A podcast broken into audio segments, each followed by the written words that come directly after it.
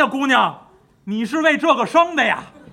太合适了，你这南北曲调都会了，将来南北的客人，你都能给哄开心了呀。这先生一看，这姑娘了不得，这姑娘自己也不明白，我怎么什么都会呢？弦子我也会弹，琵琶也会弹，啊，陕北民歌我也会唱，评弹我也会唱，呵，啊，了不得了。不明所以，但是各种歌唱之技，包括各种乐器拿过来就会，再加上容貌出众，真的叫色艺双绝，从此名声大噪，这就传扬出去了。这处妓院头牌最红的姑娘，色艺双绝，而你要想听她的唱，必须加钱。五两金子听一回，那所以当时都传扬动了，有这么个姓苏的姑娘，五两金子才能听她一回唱。这姑娘学会了这些弹唱技艺之后，自己最爱唱的是什么呢？自己最爱唱的是《杜十娘》。窈窕风流杜十娘，自怜身落在平康。这是讲调。每每有客人来点，说想听苏姑娘一段唱，最想听您唱评弹。这姑娘最后总要唱这个《杜十娘》，唱完了，潸然泪下，很感慨。那么这妓院的生活，不用一一给您细说。这位姑娘在这妓院里面。一般的人叫不到，你说寒门小户，八百块钱来一位，到不了这位姑娘这儿，必须达官显贵、富商巨贾，花大价钱，你才能见这姑娘一面。另外，您再多花五两金子，才能听她一段唱。所以，来往皆是富商。皆是有钱的人，达官显贵之人，那锦衣玉食。但是，您要看《萤窗异草》原文，我跟您说，上回书说过，写这个《萤窗异草》的人是尹继善的六儿子，文采风流，大文人。那么，这个这位作者写到《三生梦》，写到妓院的这回。故事，他用了几句话来形容青楼生活。他说：“虽然温柔软款，胜于川渝学强。就我现在虽然是名妓，来往的都是达官显贵、一掷千金之人，锦衣玉食，温柔软款，可是。”的确比上一辈子我做强盗的时候穿鱼学强。什么叫穿鱼学强呢？鱼就是在墙上掏一个窟窿，或者在门上掏一个窟窿，穿人家的门，穿人家的墙，或者翻人家墙进去，就是偷东西。独是温柔软款胜于穿鱼学强，然这一转呢，苟见卑污，尤甚于鼠偷而苟窃。但是您现在虽然吃的喝的不一样了，温柔软款，但是您现在是娼妓，苟贱卑污，那么样的随随便便，那么样的卑贱，那么样的污秽，尤甚于鼠偷而苟且，比当初那些偷偷摸摸那些行为还要卑贱，还要肮脏。这是当初《萤窗一朝》作者写的原文。另外，他形容妓院里面的生活有几句话。写的真好，他说：“既朝张而暮里，人尽可夫。”你说这话多狠！文人呢，写这个文章不用骂街，说骂这个娼妓如何如何，就这几句话就够狠了。娼妓的生活是什么？朝张而暮里，早上来一个姓张的，晚上来一个姓李的，人尽可夫，只要花了钱，我都能跟你行夫妇之事，这叫朝张而暮礼，人尽可夫。更换斗而移星，客犹未寝。到晚上了，星移斗转，还得陪着客人在这聊天说话。客犹未寝，还没睡觉。翠眉朝化，面如烟世之莲。每天早上起来描眉画鬓，浓妆艳抹，这张脸呢，就像那个热闹的繁华都市那个门面一样，每天得弄得干干净净，然后满脸堆欢，陪着笑脸，叫翠眉朝化，面如烟世之莲。锦被消温，铺的是锦被。到晚上了，替人家暖暖好被窝，锦被消温。这句话好狠了，身如射谱之鼓。鼓是什么呢？就是鸿鹄之志的那个鹄，这边一个告诉的告，这边一个鸟字。燕雀安知鸿鹄之志？这个字，在在这儿要念成鼓。当天鹅讲念鹄，念鼓什么意思呢？箭靶子中间的那个部分叫鼓。说锦被消温，身如射谱之鼓。就是那个射箭场里面那靶子，靶子正中间那部分。您自己想这话去吧，这话真狠了。说青楼女子的生活。然后呢，他说了一句话，说：“昔也，倾囊屈妾，唯贪独内之精金。”你的上辈子是个强盗，倾囊屈妾，把人家那个口袋翻过来。把人家那家里面那箱子，那个窃就是箱子盒子，驱窃从侧面打开，表示偷东西。倾囊驱窃，唯贪独内之精金。独买椟还珠的那个独，独就是盒子匣子。您当初做强盗，翻箱倒柜偷人家东西，贪的就是人家家里面那些钱，唯贪独内之精金，贪那些金子。然后说现在呢，您这辈子做了。娼妓了，金也。那到现在怎么办了呢？吝绿柔红，文人的笔墨啊，吝绿柔红就是您这个身体如同春天那个花朵，红红绿绿，但是现在遭人蹂躏。吝绿柔红，谁惜床头之美玉？被人百般百般蹂躏，谁来珍惜你这块如玉的身体？任人蹂躏而已。所以，娼妓的生活，我必须用原文给您说。这几句话写的太经典。昔也倾囊屈妾，为贪独内之精金；今也吝绿柔红，谁惜床头之美玉？这个乞丐现在知道自己已经沦落为娼妓，但是想着当初前一辈子我是强盗、飞贼、巨盗，现在沦为娼妓，每况愈下。我更耻辱，所以呢，每每以泪洗面。没有客人的时候，偷偷的哭，心情抑郁，颇以为耻，很羞耻。从此，心情过于抑郁，红了十年。这位苏姑娘，头牌名妓，红遍。陕西一带，十年之后，抑郁而亡，就死了。这姑娘刚一死，这最后这口气刚吐出去，就觉得神魂飘荡，来了很多牛头马面、似人非人之人，手里拿着铁锁，拿着拘魂牌。瞪着他，来到一处地方，阴风惨惨，鬼气腾腾。被这些牛头马面、似人非人之人带着，这个苏姑娘的魂魄，来到一处宫殿，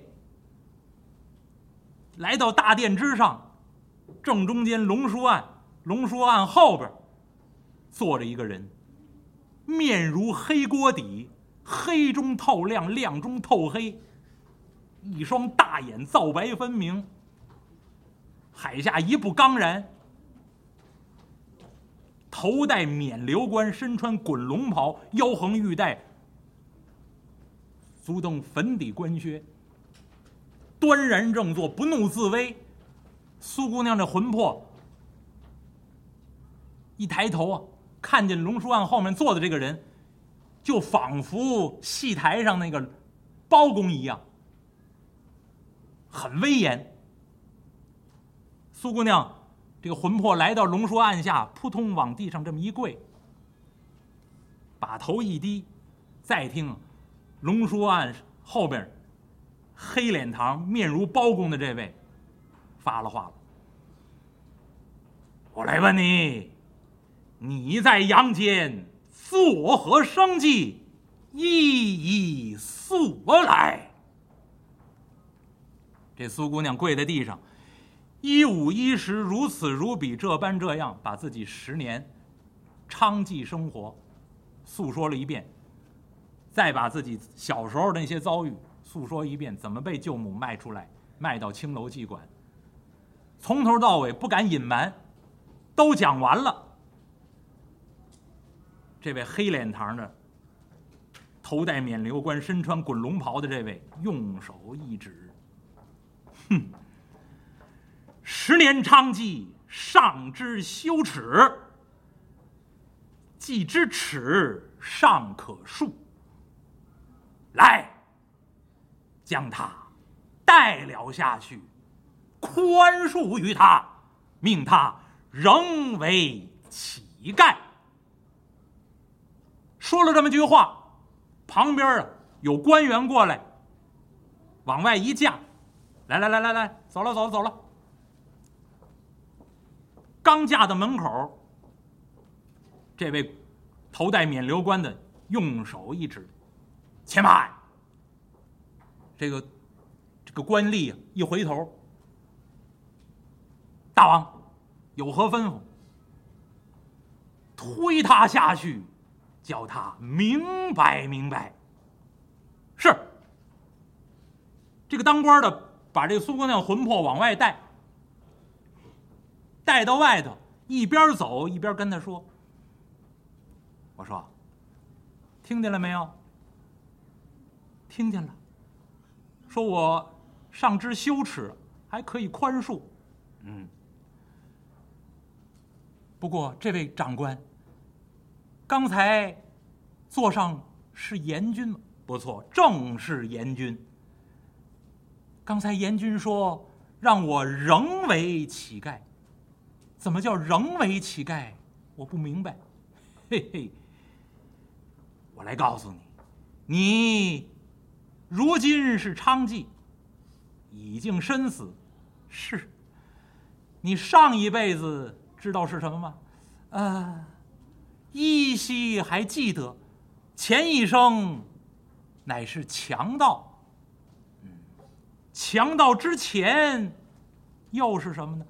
呃，这我可就不记得了。哎，我来告诉你，你呀，三生之前就是乞丐，沿街讨要，看见街上之人呢，锦衣玉玉石之辈，有钱的那些人，你呀心生妒忌，心中每每怀恨。哼，将来呀，等我发达了，等我有能耐了，我把你们这些钱都归我，我让你们去讨饭去。当初你做强盗的时候，你做乞丐的时候，心中有这样的贪念，有这样的嗔恨之心，所以就有此一念，将你啊打为强盗，再由强盗转为娼妓。你已经转了三世，到现在，你做这个娼妓，十年抑郁而亡，知耻谓之勇啊！上知羞耻，严君宽恕于你，让你再去做乞丐。这一世再做乞丐，你可要好自为之啊！不要再起贪婪、嗔恨、愚痴之心。免得再落轮回之苦。你要切记，这是阎君大发慈悲，你不该感谢吗？”这个魂魄一听，哎呀，阎君大恩大德，那您容我回去，我到殿上给阎君好好的磕几个头。刚转身要走，打算再回殿上去，再见见这阎君，给阎君磕个头，让我再做乞丐，我一定好好的做。转身刚要走，再看这官员，也不知道什么时候从手里抄出一根大棒。这位呢，刚一转头，这官员呀，把这大棒一举，冲着他这后脖梗子这儿。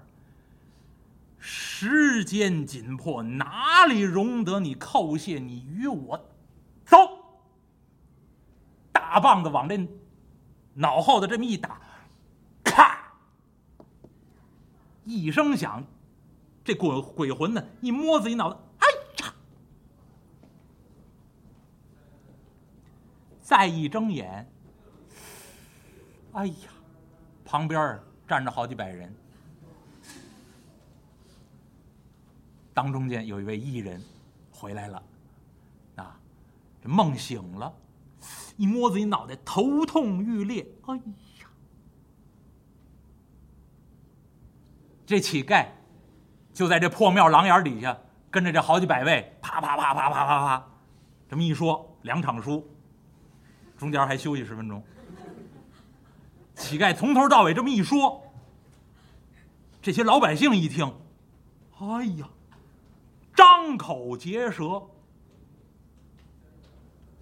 目瞪口呆啊！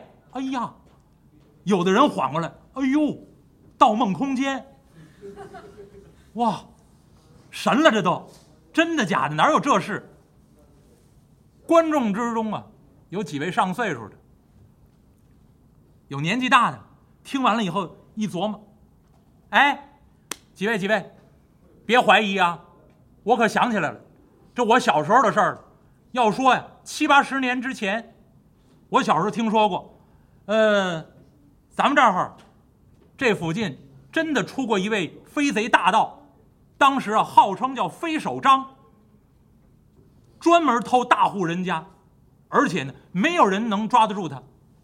穿房越脊，有一身好本领，人们都传这个大盗叫飞手张。后来偷太守人家，这个太守用了两名妓女当诱饵，把这个飞手张啊一剑劈死在家中。另外，旁边观众里面有一老头哎，这这这我也听说过，好像真有这么回事事儿。另外。你要说苏姑娘，这这个大概也死了几十年了。我以前也听说过，这一带陕西一带有个姑娘最红，号称叫苏五金，风月场中红红了十年，最后怎么死的不知道。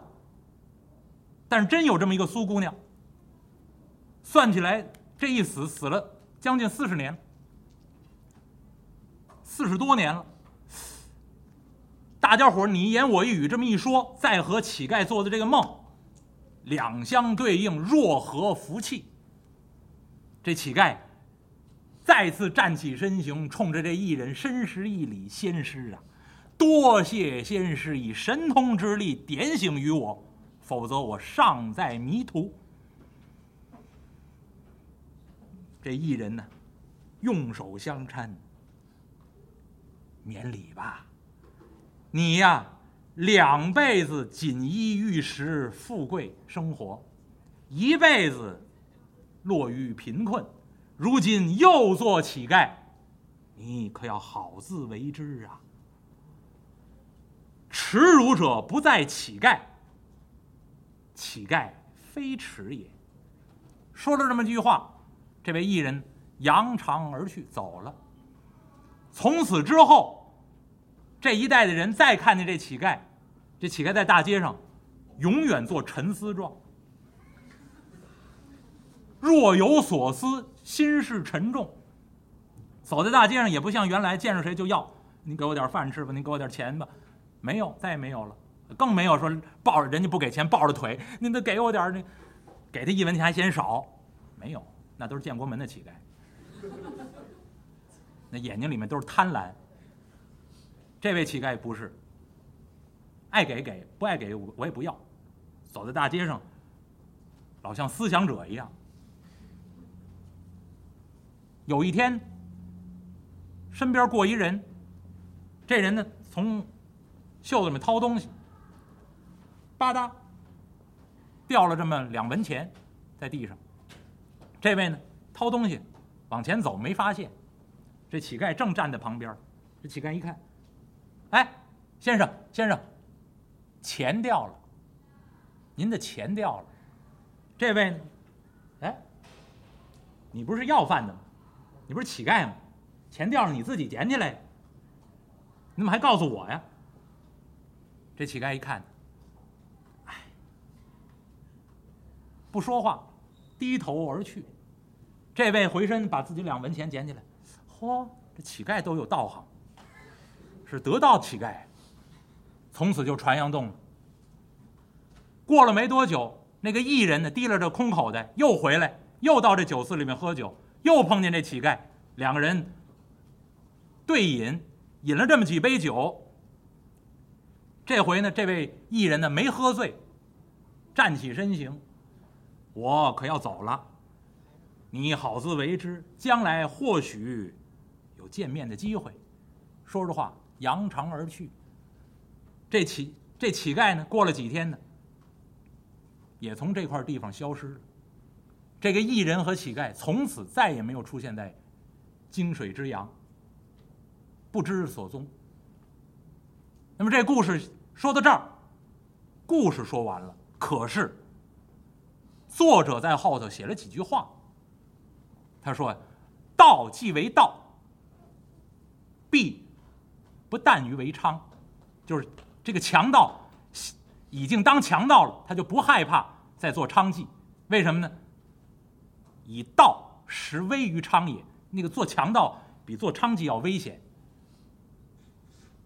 然后他说：“道既思为道，这个当强盗的既然想当强盗，必不乐于丐，他就不愿意再当乞丐。为什么呢？以丐远逊于道也。那个乞丐的生活状态和那强盗偷来东西那足吃足喝那个生活状态不能同日而语。所以道既思为道。”必不乐于盖，以盖远逊于道也。